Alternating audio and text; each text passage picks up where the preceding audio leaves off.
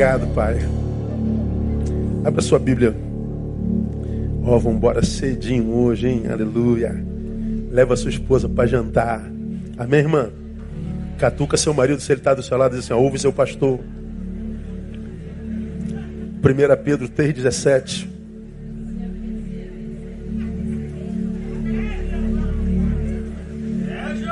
É, Ana Júlia, pede seu namorado para te levar para jantar.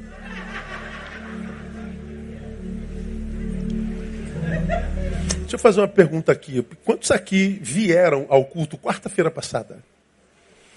É um grupo significativo.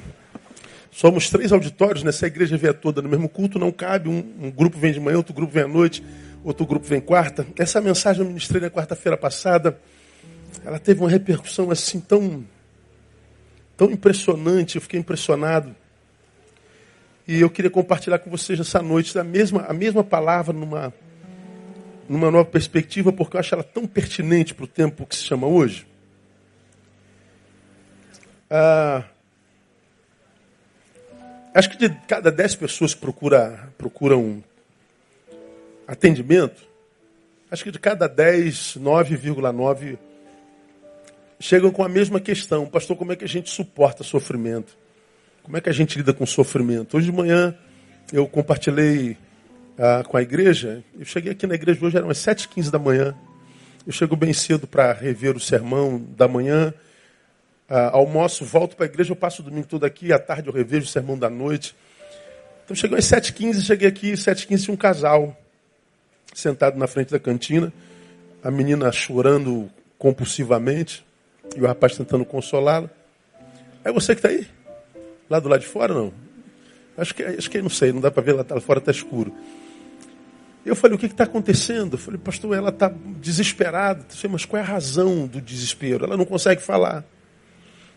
Eu subi com ela, uma jovem bonita, e ela queria falar, falar, falar. E ela falou por um bom tempo, falou por um bom tempo. Não estava conseguindo concatenar as ideias.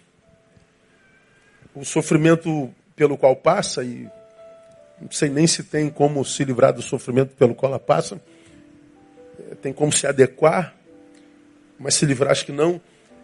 É, é, um sofrimento tão intenso que às vezes essa, esse sofrimento rouba a nossa capacidade de raciocínio.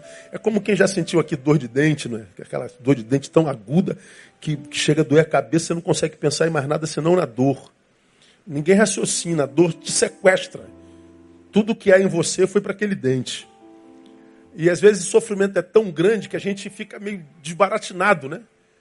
A gente não sabe o que fazer, o que para onde ir, para onde correr, o que dizer, o que pensar. E, e, e, ela queria saber como é que ela fazia para lidar com o sofrimento. É como, é como eu, de, de cada 10, 9,9 é, querem saber como lidar com o sofrimento, ou como vencer o sofrimento, como se livrar do sofrimento. E por causa dessa realidade, é, eu entendo, o Espírito Santo colocou essa palavra no meu coração, eu queria que você prestasse atenção no que o Senhor quer compartilhar com você nessa noite. Vamos juntos, uma só voz? Porque é melhor sofrer fazendo o bem, se a vontade de Deus assim o quer, do que fazendo o mal. Posso ouvir só as mulheres? Leiam, mulheres. Por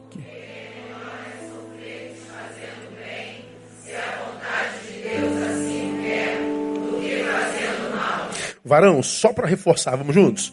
Porque melhor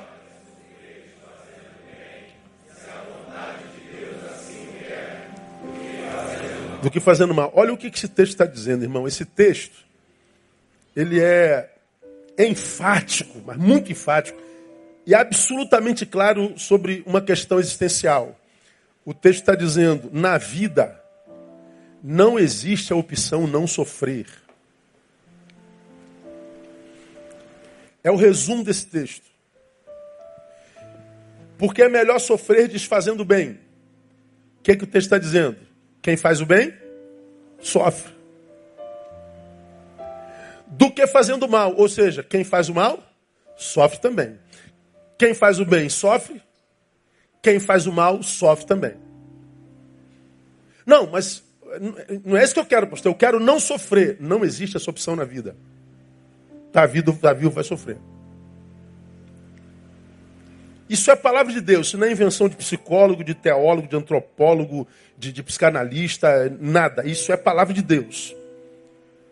Ele está dizendo que o sofrimento é inerente à existência, o sofrimento é uma realidade na existência de qualquer ser vivo e não sofrer não é uma possibilidade.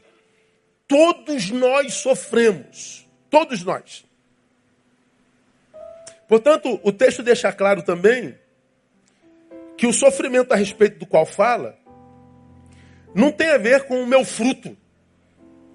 Não tem a ver com o que nós produzimos, ou bem ou mal.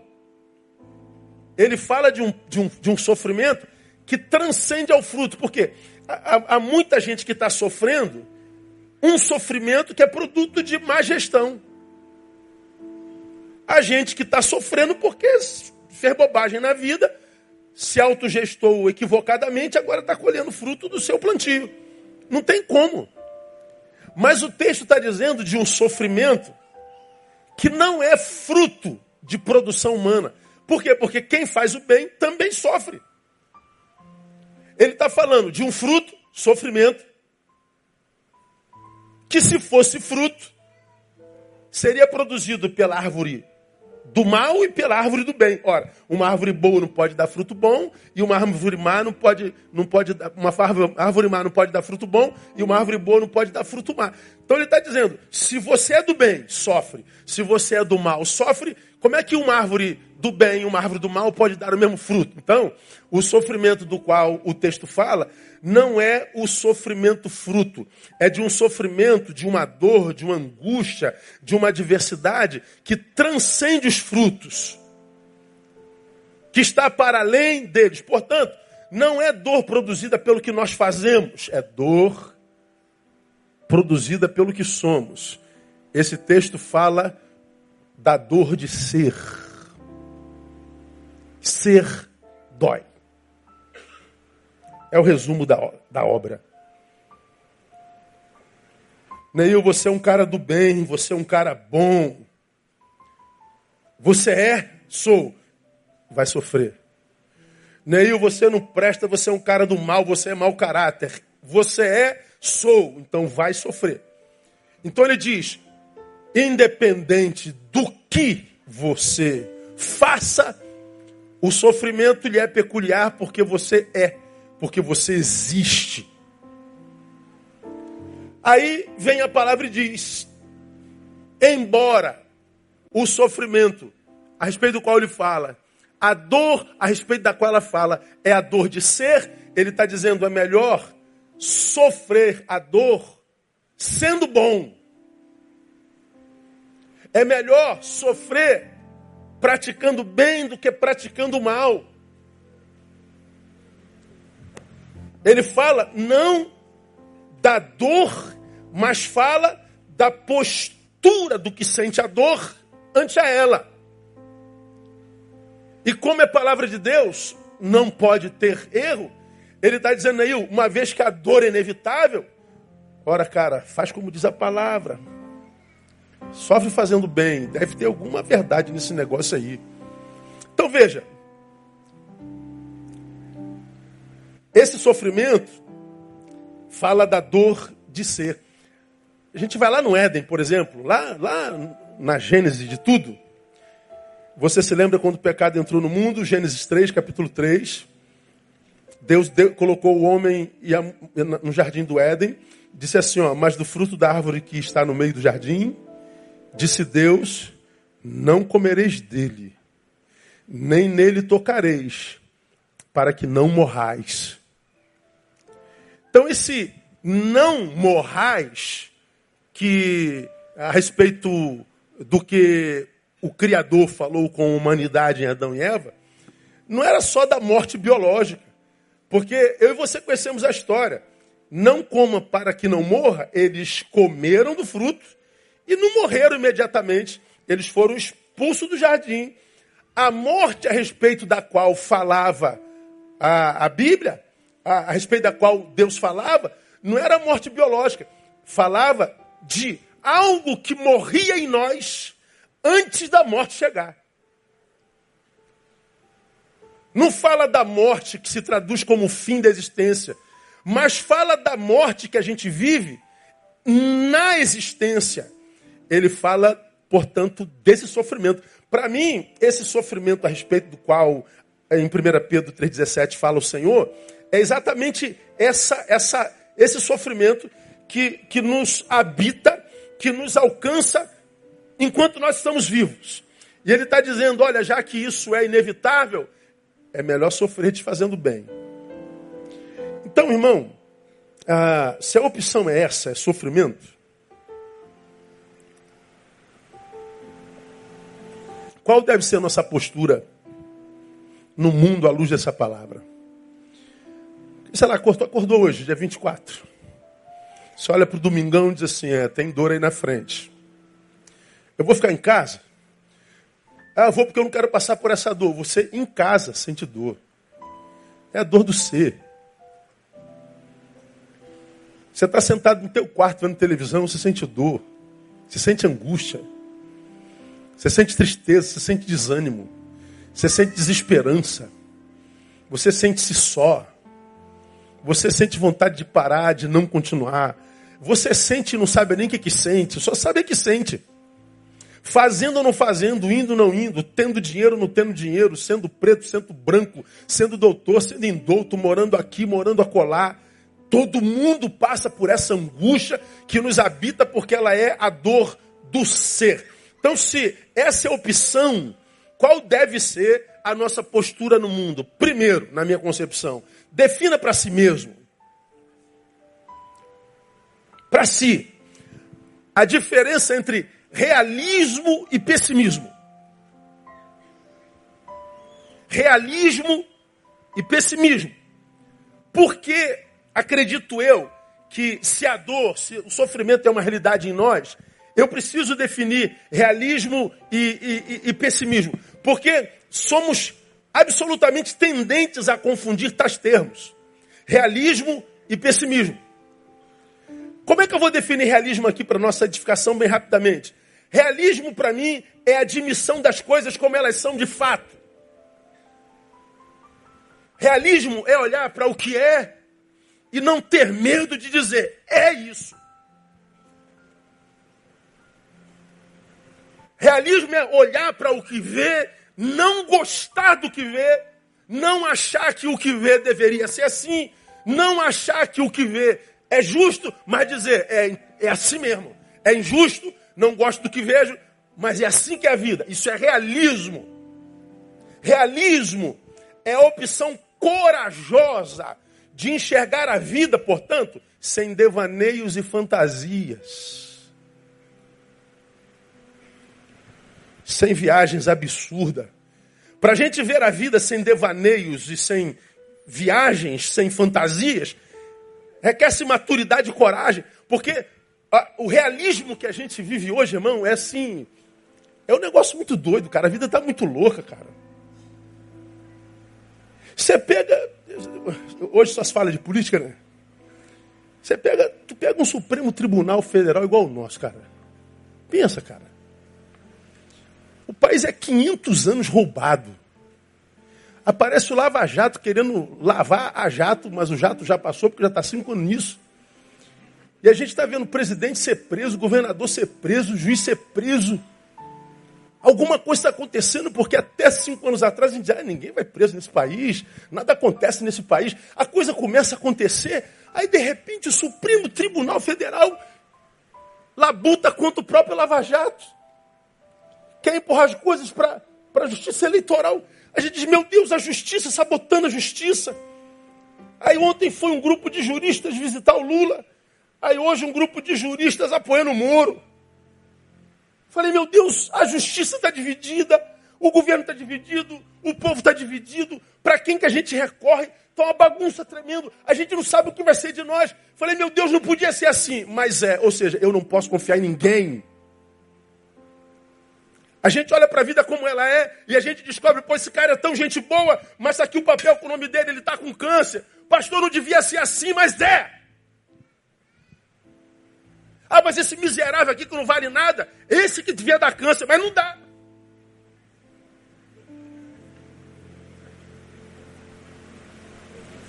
O cara rouba uma maçã no mercado fica preso 10 anos. O cara rouba 10 milhões e não vai preso. Pastor, eu não concordo com isso. Não devia ser assim. Não é, mas é. É. Então mergulha nessa realidade e aceita a realidade como ela é. Pastor, eu não aceito essa enfermidade que está em mim. Eu não aceito o que aconteceu comigo. Eu não aceito o, o que está se fazendo. Pois é. Enquanto você não mergulha na realidade e tem coragem de ver a coisa como ela é, enquanto você fica fantasiando, fingindo que não está acontecendo, fingindo que não aconteceu, enquanto você ficar com devaneios, você só está retardando a possibilidade de voltar a viver uma vida que vale a pena ser vivida. Então, quando eu falo assim, olha, se o sofrimento é inerente à existência, todos nós sofremos, o que eu posso escolher é a forma como eu vou sofrer, o texto me diz assim: mergulha na realidade. Seja realista, porque o pessimismo faz mal. O pessimismo é oposto. O pessimismo, guarde isso, é a opção preguiçosa de enxergar as coisas que são como são, sempre pelo lado negativo.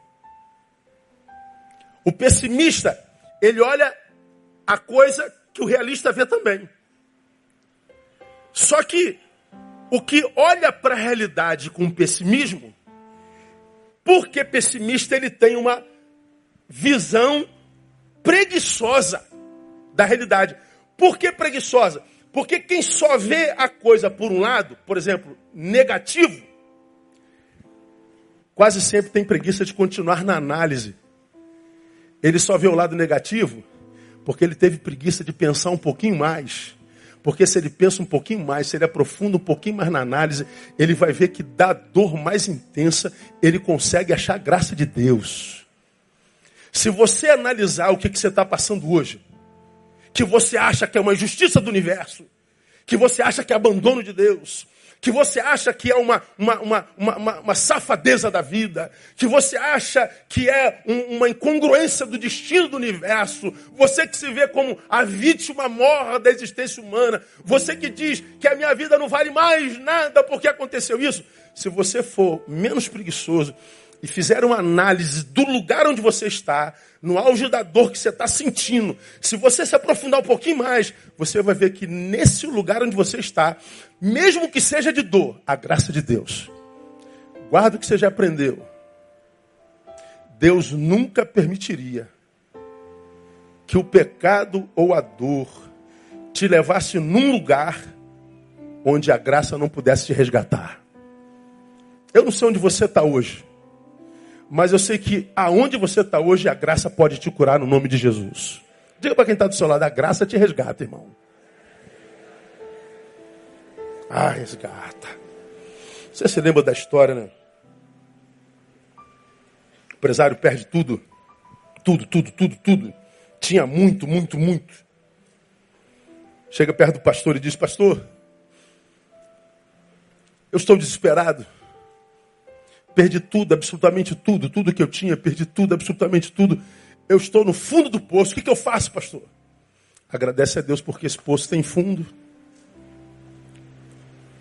E para quem chegou no fundo do poço, só tem um lugar para o qual olhar. Qual é? Para cima. De onde vem o nosso socorro? Vem do alto. Eu tenho visto o sofrimento humano deformando gente assim com frequência e me assusta. Como alguns se entregam tão fáceis, mas também me surpreendem como outros nunca morrem antes da morte chegar. A capacidade de superação, de caminhar segunda milha, de resistir, de ser, como eu já preguei aqui, um mal morredor.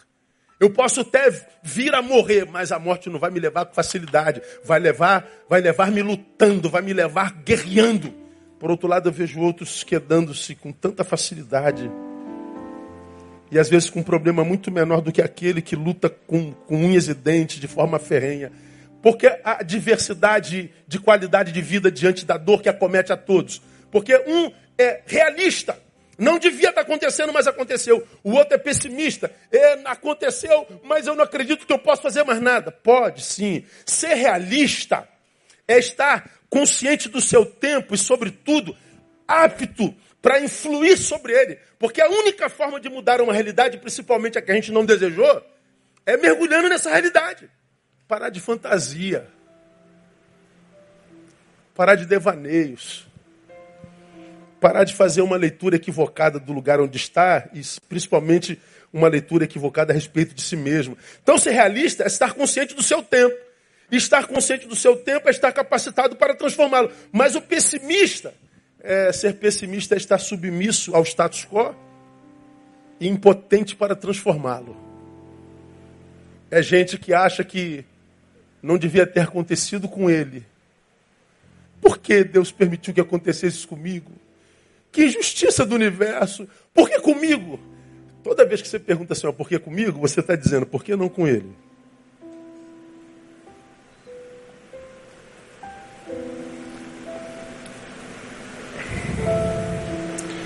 Me lembro de C.S. Lewis. Você já me viu falar sobre isso aqui mais de uma vez? Perguntaram a C.S. Lewis por que cristãos sofrem.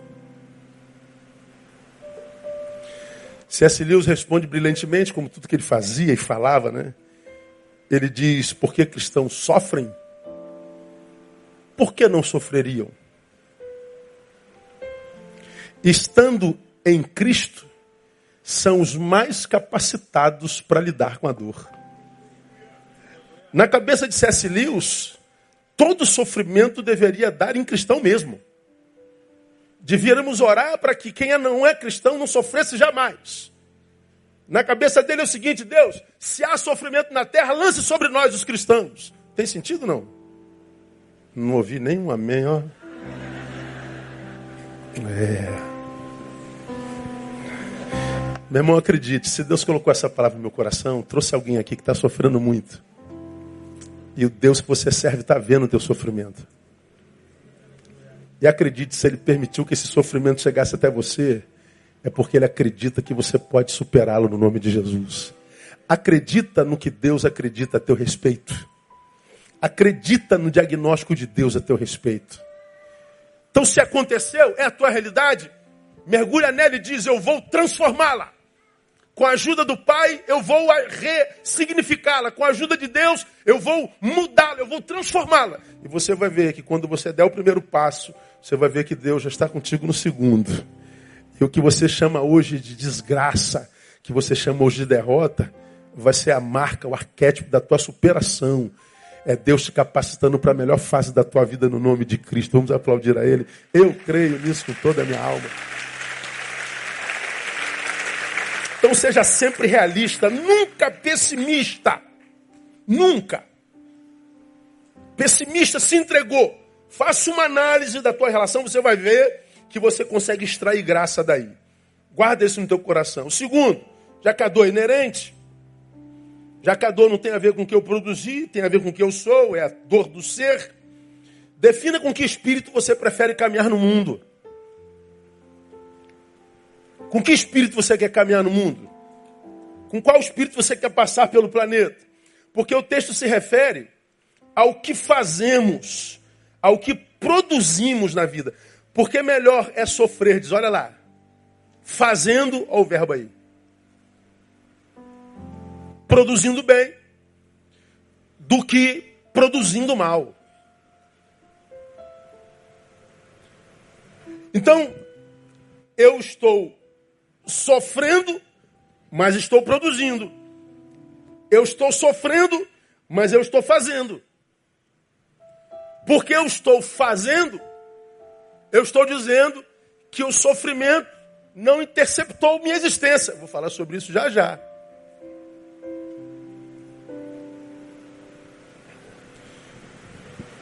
Eu posso passar pela vida fazendo bem e eu posso passar pela vida fazendo mal. Você já me viu pregar sobre isso aqui? O mal é como se fosse uma entidade.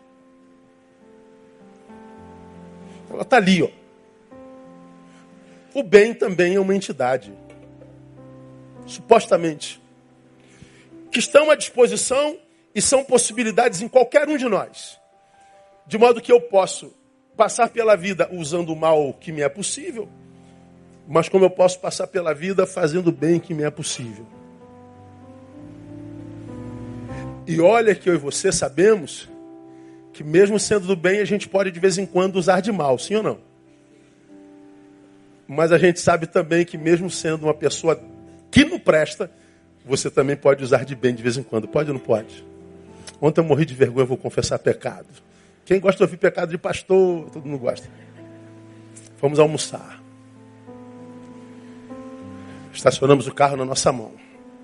Mão dupla. Todos os carros que vinham de lá tem sempre os apressadinhos. O cara vinha de lá, a gente estava estacionado e ia sair. Aí eles fizeram a segunda fila, travaram as duas mãos. Aí eu falei, não, embica o carro, você está na sua mão. Aí o cara embicou o carro e ele ainda xingou a Andréia. Meu irmão, E eu nem estava dirigindo, hein? Rapaz, é, nesses momentos eu conheço meu índice de maldade e eu sei do que eu seria capaz. Você se aborrece no trânsito? Fala a verdade. Quem já se aborreceu no trânsito aqui? Deixa eu ver. Ah, eu não estou. Vamos todos para o mesmo inferno, glória a Deus. Não estarei sozinho lá. Só que dessa vez eu xinguei um palavrão feio. Problema nenhum. Que o ruim, irmão, tá amarrado, é isso? O problema é que minha filha estava dentro do carro. Ih, agora ficou ruim, né, irmão? Eu falei, ô oh, minha filha, me perdoe, me perdoe, me perdoe. Fiquei ruim, ruim, ruim, ruim, ruim. E estou desde ontem ruim. Aí eu falei, se a gente não vigia, a gente frutifica no mal. Se a gente der um espaçozinho, a gente descobre o quanto de ruim e de maldade habita a gente. A gente descobre o quanto a gente está doente. O quanto a gente está cheio de ódio. O quanto de ira a gente carrega dentro. Porque nem sempre a gente tem noção do quanto de ira a gente carrega dentro.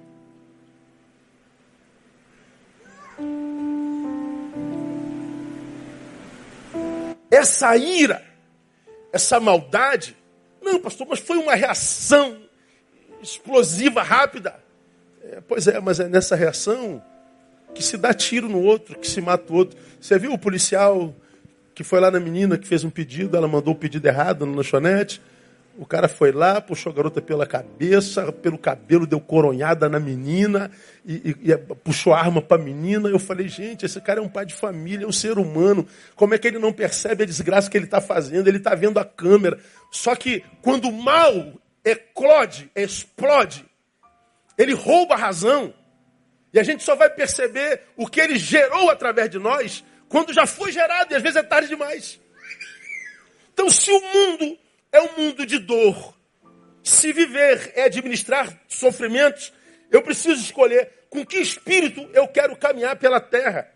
Se eu caminho fazendo mal ou se eu caminho fazendo bem. Isso requer o quê? Altanálise o tempo inteiro. Isso requer é, é, é, é, o examine-se, pois, o homem a si mesmo o tempo inteiro. Agora, quando a gente fala em fazer mal, a gente tem que falar é, que fazer o mal é uma atividade produzida em duas vertentes. Já aprendemos também aqui. Existe a vertente ativa do mal e existe a vertente passiva do mal. Ativa é quando o mal é levado a efeito mesmo. Eu acabei de citar o policial que foi lá, deu coronhada na menina e, e, e, e, puxou o cabelo da menina. Aquilo ali é a prática do mal. É o mal em atividade. É quando eu prejudico alguém. Só que esse mal ativo não é prejuízo só sobre um terceiro, é quando eu me prejudico a mim também. Você vai se lembrar disso. Provérbios 11, 17. Olha que coisa interessante. O homem bondoso faz bem a sua própria alma, mas o cruel faz mal a si mesmo. À luz da palavra, eu não sou bom ou mal a partir do que eu faço com o outro Eu sou mal ou bom à luz da palavra a partir da forma como eu me trato. De modo que quando eu estou me relacionando com relacionamentos que eu sei que estão me desconstruindo, estão me roubando de mim, estão sendo furtivos, que estão me fazendo mal, que estão me degradando. Ora, ainda que eu me relacione por amor, se esse amor me faz mal, eu estou praticando mal a mim mesmo. Se eu entro no negócio, se eu entro no projeto que me afasta de Deus, que envergonha o nome do Pai, que me rouba o lugar no altar, que me faz enterrar os meus dons e talentos, se está me prejudicando, para Deus eu sou mal. O espírito com o qual eu caminho é um espírito maligno de maldade. Ele está dizendo: esse mal vai te derrubar. Porque se o sofrimento é vida, Sofra caminhando com o espírito de bondade. Seja bom. Agora, o mal também é passivo quando nós não fazemos mal absolutamente a ninguém, mas é um mal passivo quando nós sonegamos um bem possível. Tiago 4,17: Aquele, pois, que sabe fazer o bem e não faz, peca, comete pecado. De um lado, o mal praticado é chamado de maldade. Do outro lado, o mal passivo é chamado de indiferença. Eu poderia ter ajudado, eu poderia ter feito um pouco mais, eu poderia ter me envolvido, eu poderia ter abraçado, eu poderia ter perdoado, eu poderia ter estendido a mão, mas eu não fiz mal. É maldade. Então, uma análise rápida aqui de cada um examinando a si mesmo. A você que, por exemplo, está aqui vivendo o teu pior momento histórico. Cada um sabe do que vive no caminho, não é? Faça uma análise da tua vida bem rapidinho e veja quantas vidas são abençoadas por ti nesse exato momento da tua história. Quantos são alvos da tua bênção? Para quantos Deus te faz caminho? Diga para você ah, o teu grau de utilidade, de envolvimento em causas que são maiores do que as tuas próprias. E a gente muitas vezes percebe que os que estão sendo vencidos pelo sofrimento são aqueles que fizeram do próprio sofrimento a razão da vida. São aqueles que, é, depois do sofrimento, depois do diagnóstico, depois da ruptura, depois da dor produzida pelo antagonismo, fizeram da dor, do diagnóstico, da ruptura, a razão da própria vida. Fica curtindo aquilo o tempo inteiro. Quando você, a despeito da dor que sente, poderia estar servindo, adorando, se solidarizando, se envolvendo. É, um exemplo simples disso, vivemos a semana passada. Eu tenho um personal que está com a gente toda segunda, quarta e sexta. É. Na, na quarta-feira, a gente estava em aula. Aí a gente estava usando os halteres. Aí no chão tinha um monte de halteres. E ele, quando está no salão, não está no, no, no personal, ele, ele ele arruma tudo, ele passa o dia arrumando tudo. Assim. Pega tudo do chão, guarda, ele vai. Ele gosta de tudo arrumadinho. Legal isso. Ele é velho igual a mim. Aí ele estava com o personal e vendo aqueles halteres todos no chão. Eu estou vendo que ele está aqui me dando aula, olhando para aqueles halteres angustiados.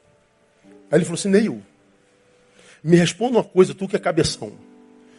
Por que que o miserável tira o alter do lugar, usa e larga tudo assim. Por que, que esse miserável não bota os halteres no lugar? Aí eu respondi para ele uma resposta filosófica. Porque tem sempre um otário que guarda.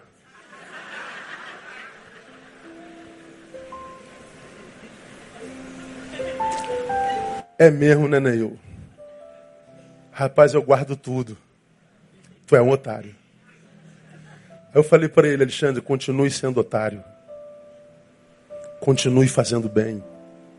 Continue arrumando as coisas. Continue pondo em ordem.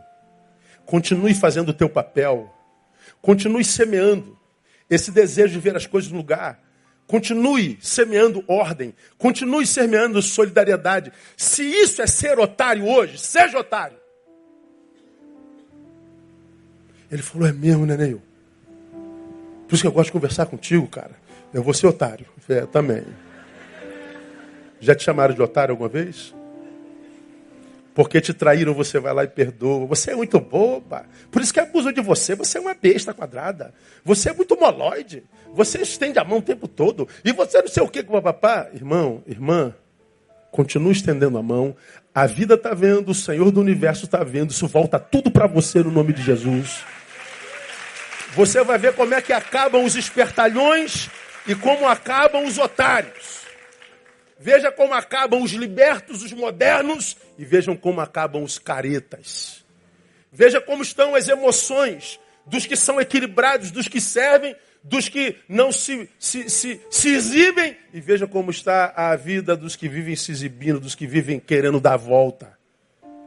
Veja. Estamos em Londres. Fomos para o metrô três andares de metrô. Tu entra no metrô, tem uma, uma roleta que é aberta. Todo mundo vai passando, bota o ticket e tem uma roleta que é aberta. Eu vi aquela roleta aberta, falei assim, mas por que essa roleta aqui é aberta? A menina responde assim, é para quem não tem dinheiro.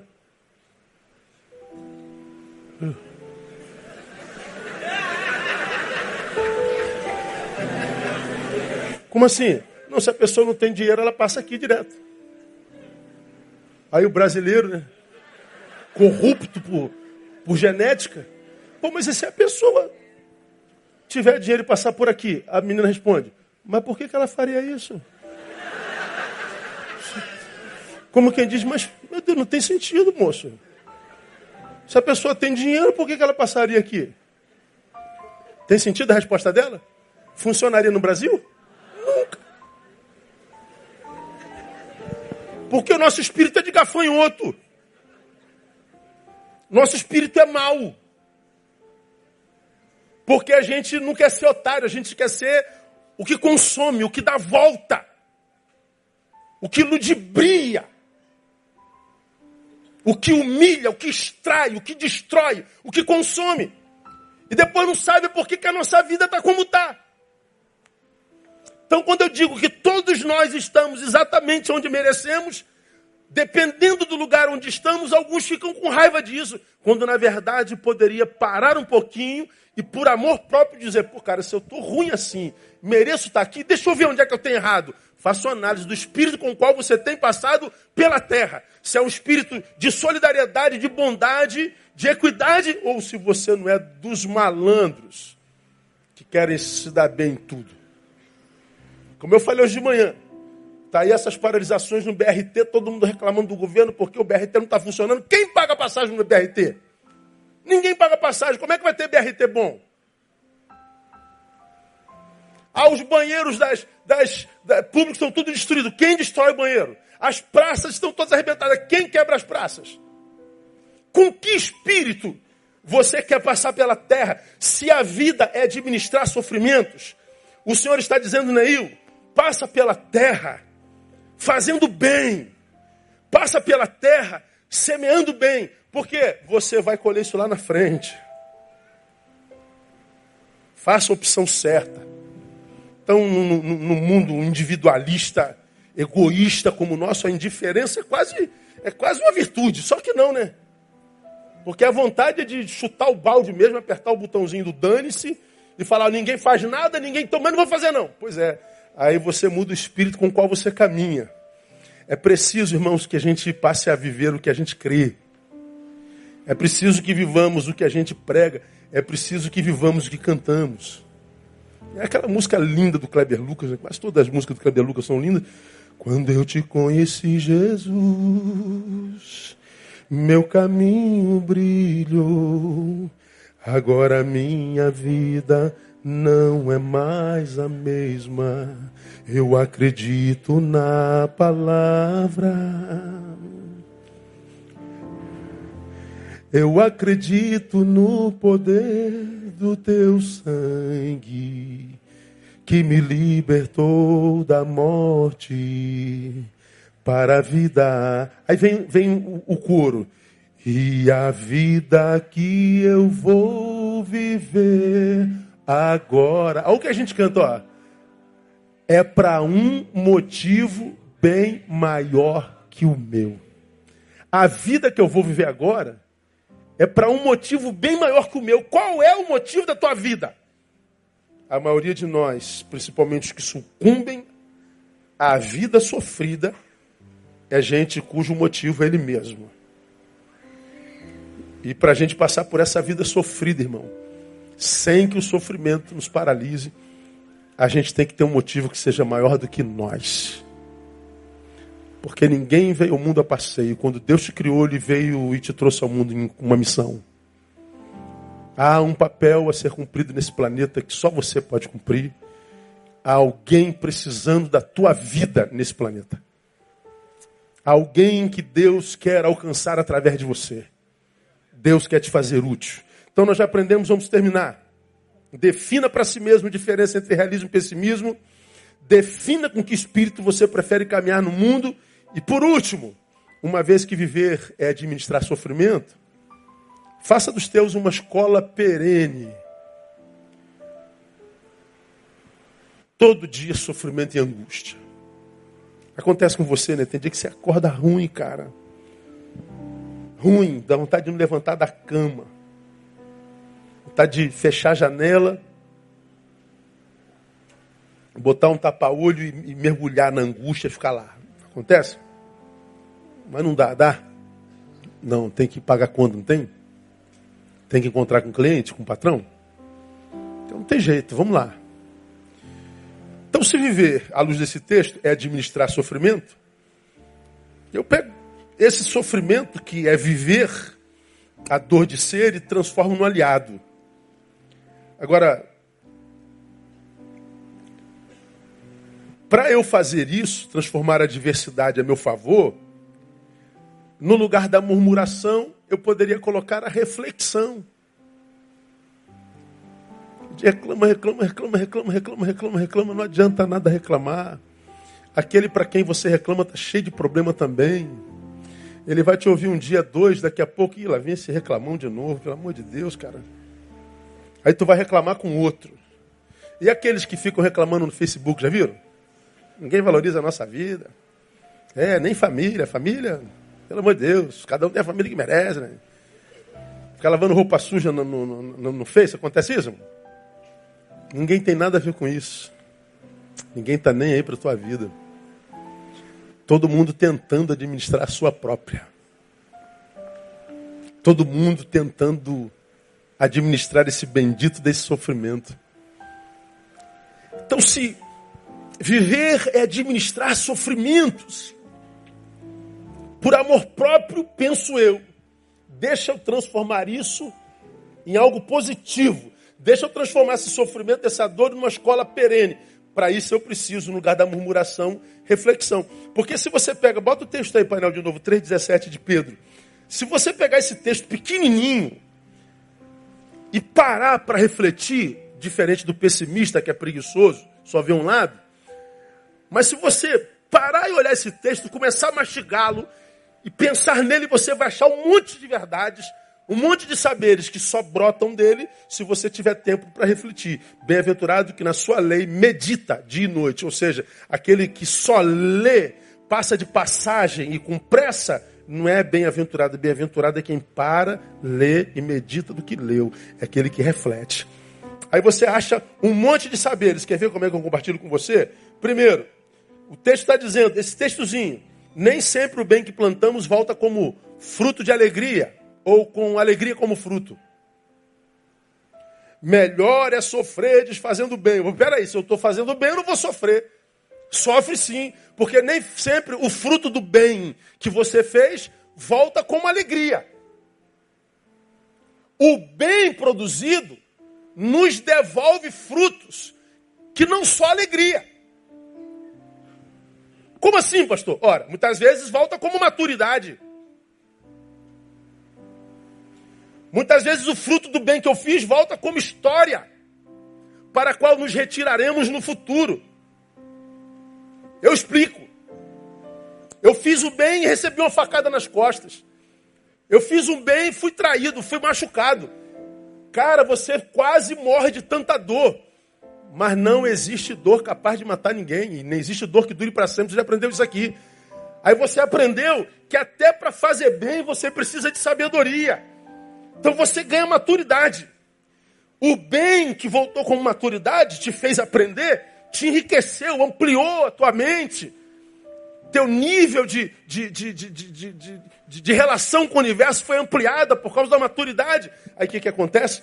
Você chega lá no futuro, está passando por momentos de dores de novo, e quando a gente vive um hoje de dor, o único lugar no qual a gente encontra refúgio e alimento são nas nossas memórias.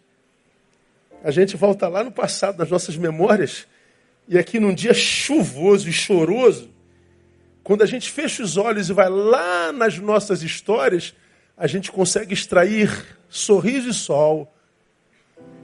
Porque tudo que a gente tem na hora do hoje dolorido é a memória do ontem bem vivido. Então, por que, que é importante fazer o bem? Porque isso vai voltar para você, se não com alegria, com maturidade. Lá na frente vai ser o lugar para o qual você se retira quando o teu futuro estiver insuportável. E todos nós passamos por dias insuportáveis. E o único lugar que a gente tem para ir é nas nossas memórias. Nossas memórias. Todos nós temos boas memórias para compartilhar. Muitas vezes o fruto da, do bem que nós vivemos não volta com alegria, mas volta como preparo para ajuda com, com a, a outros com empatia. Você sentiu aquela dor, agora você vai ajudar alguém e vai dizer: Eu vou te ajudar, porque eu não imagino o que, que você está passando. Eu sei o que você está passando. Eu sei o que, que você está passando. Por quê? Senti a mesma dor. Estive no mesmo lugar. Você ajuda com muito mais empatia. Ou seja, Deus te pode usar muito mais. Eu digo no escondo, depois que meu pai morreu, eu nunca mais fiz culto fúnebre da mesma forma. Quando fala assim, pastor, o pai de fulano morreu, eu falei, pronto. Vou ter que enterrar outro pai. Você não tem noção como é que é difícil para mim. Vejo a dor daquela pessoa, eu sei o que ele está passando. Me traz a memória a dor da perda do meu pai. Ah, todavia, eu posso abençoar aquela pessoa com muito mais verdade. Eu posso ser um canal muito mais usado por Deus. A despeito de eu me lembrar da dor da perda do meu pai, eu sinto Deus com muito mais proporção para ajudar alguém. Olha que benção. Então, meu irmão, acredite. Você serve um Deus que é amor, Ele sabe a dor que você está sentindo. E Ele não deixaria você passar por essa dor se essa dor não tivesse propósito. Hoje ela te faz chorar. Mas lá na frente, quando você se lembra dela, vai te fazer glorificar ao Senhor. E você vai dizer, valeu a pena no nome de Jesus. Acredite, pode aplaudir a Ele, que Ele é muito bom. Não se entrega, não. Ó, mais reflexão, ó. Há sofrimento que é produto da vontade de Deus. Porque é melhor sofrer diz, fazendo bem, se a vontade de Deus assim o quer. Eu falei, peraí, pastor, o senhor está dizendo que é vontade de Deus que nós soframos? É. Eu não aceito, o problema é seu. É, você não quer aceitar a realidade. Agora já contei aqui umas 679 vezes. Todos sabem que eu sou fã do meu pai. Meu pai morreu há 25 anos, cara. Eu falo dele todo dia. A marca dele na minha alma é tão profunda que, que eu não sei te explicar. Só apanhei dele uma vez, apanhei de fio. Você não aguenta nem mais ouvir essa história. Fominha de bola de gude. Morava em Jacarepaguá, aqui nessa igreja, eu tinha uns 14 anos de idade. Meu pai dizia, ó, tá hora em casa que a gente vai para a igreja. Eu, fominha de bola de gude, esqueci da igreja. Quando eu vi a hora já tinha passado e muito. Saí igual um desesperado pro apartamento, imaginando que meu pai tinha me esperado, nada. Meu pai tinha ido embora, me largou lá, com chave trancada, porta trancada. Eu falei, e agora? O que, que eu faço? Sentei na porta e fiquei desesperado. De, sei lá, de, de 4 horas da tarde até 22 horas esperando meu pai chegar. Meu pai chega. E a... ele me leva para o quarto, você vai apanhar. Friamente por causa disso, disso, quase um sermão, disso. Para que no futuro você não, isso, isso, isso, isso. Eu falei, meu Deus, quanta fala. E ele pega o fio e lape.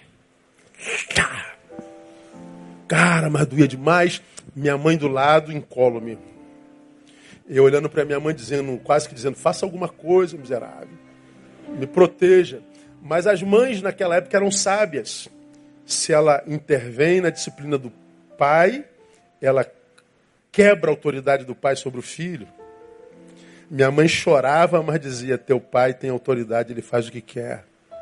Eu me lembro que a minha raiva era da minha mãe, porque na minha cabeça ela tinha que me proteger.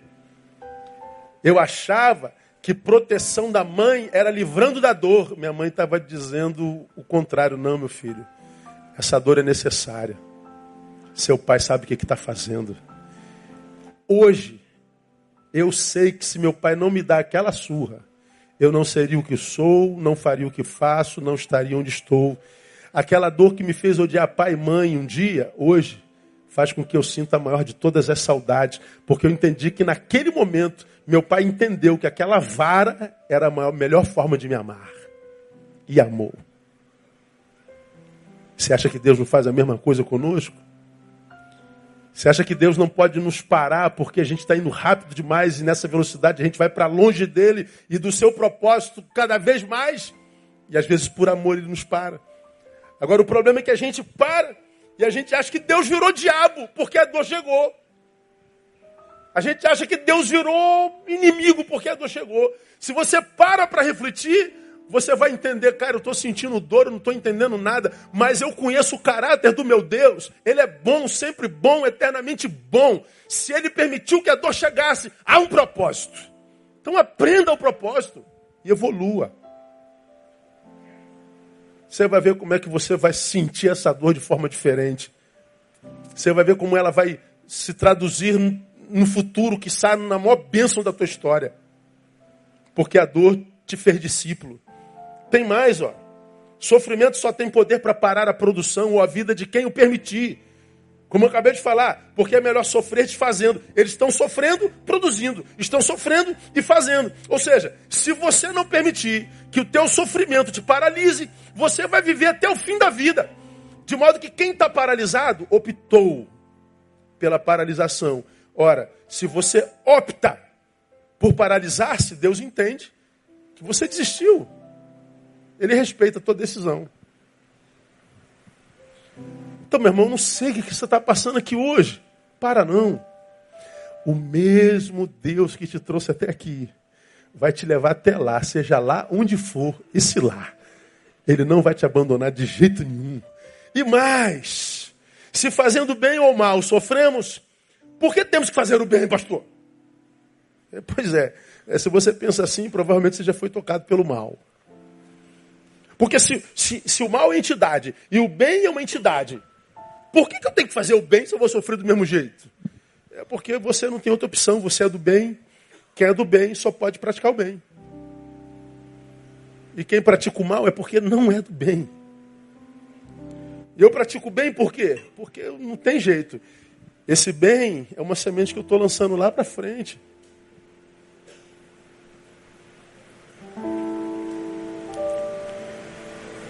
Esse bem é que faz me entender que nem sempre o sofrimento tira nossa alegria de ver, nossa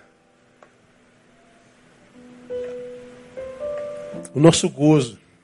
Quando eu fazia isso aqui, estou terminando, me veio à mente a, a, a ideia de um, uma imagem de uma parturiente, de uma mulher grávida. Tem alguma mulher grávida aqui hoje? Tem, tem alguém grávida aí? Tem um bocado delas. Louvado seja o Senhor. Você sabe que você vai passar por uma dor danada, não sabe? Sabe que vai ralar, né, irmã? Aquele cabeção passando aquele buraquinho. Só a graça de Jesus, irmão. Imagina, como eu já falei aqui, imagina se fossem os homens a terem filhos. A humanidade acabava. Que homem não teria filho. Tá maluco que eu ia ter filho na minha vida jamais. Aí a mulher engravida diz assim, cara, eu estou morrendo de felicidade. O homem fala assim, meu Deus, cara, imagina um parto normal, cara, barriga desse tamanho. A gente pensa na dor, a mulher pensa no filho, no prazer. Ela sabe que vai vir uma dor, dizem que é das dores mais agudas que o ser humano sente, né? Vai vir uma dor do inferno. Mas ela vai para o centro cirúrgico feliz da vida. Meu bebê vai nascer. Aí você fala, como é que você pode estar alegre, irmã? Você não sabe o que você vai passar, não? Você já viu que já teve gente que ficou sete horas em trabalho de parto? Ralando, gritando igual condenada? Ela está feliz da vida. Como é que pode com o sofrimento deles? Porque viver é isso. O sofrimento não rouba a alegria de dar a luz. O sofrimento não rouba o sorriso, a emoção, a esperança. O sofrimento que vem não rouba dela o desejo de querer ter outros filhos. Aí pega a irmã Tereza, 17 filhos. Tá bom para tu, irmã? Profetizo para as irmãs 17 filhos assim. Tá amarrado, pastor, é louco.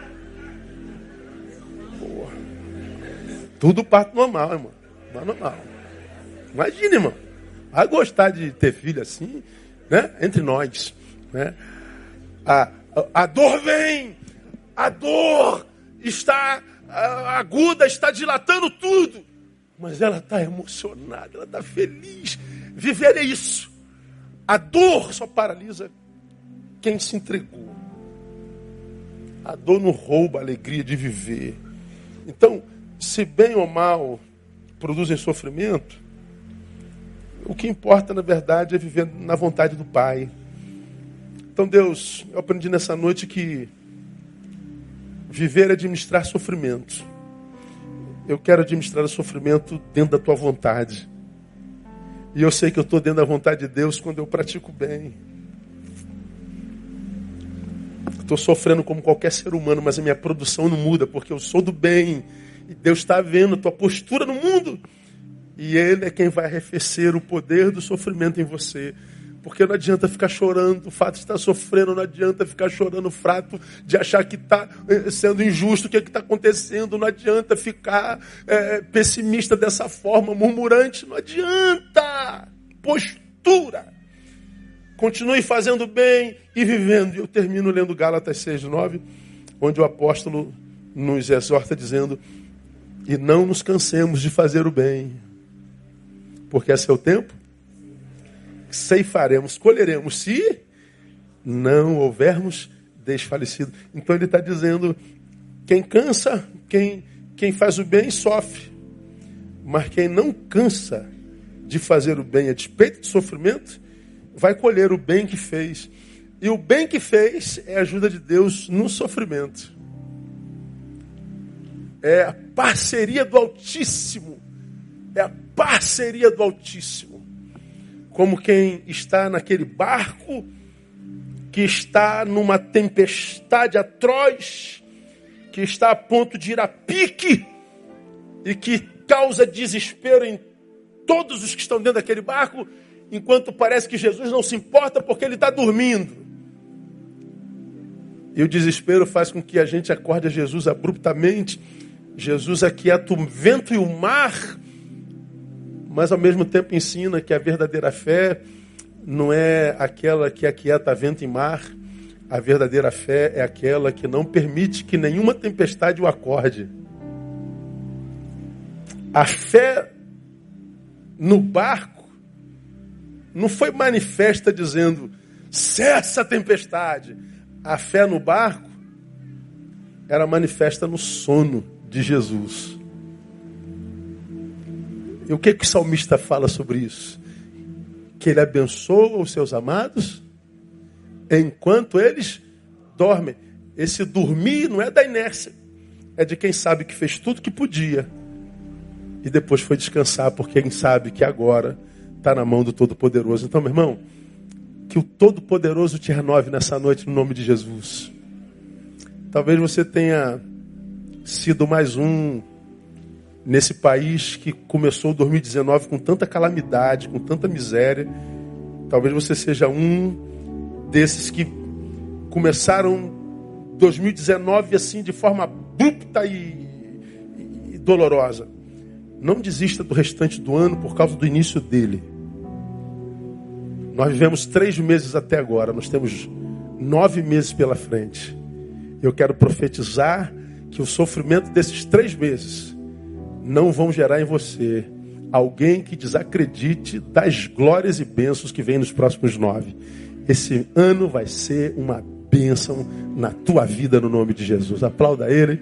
Vamos ficar em pé, vamos louvar e vamos embora.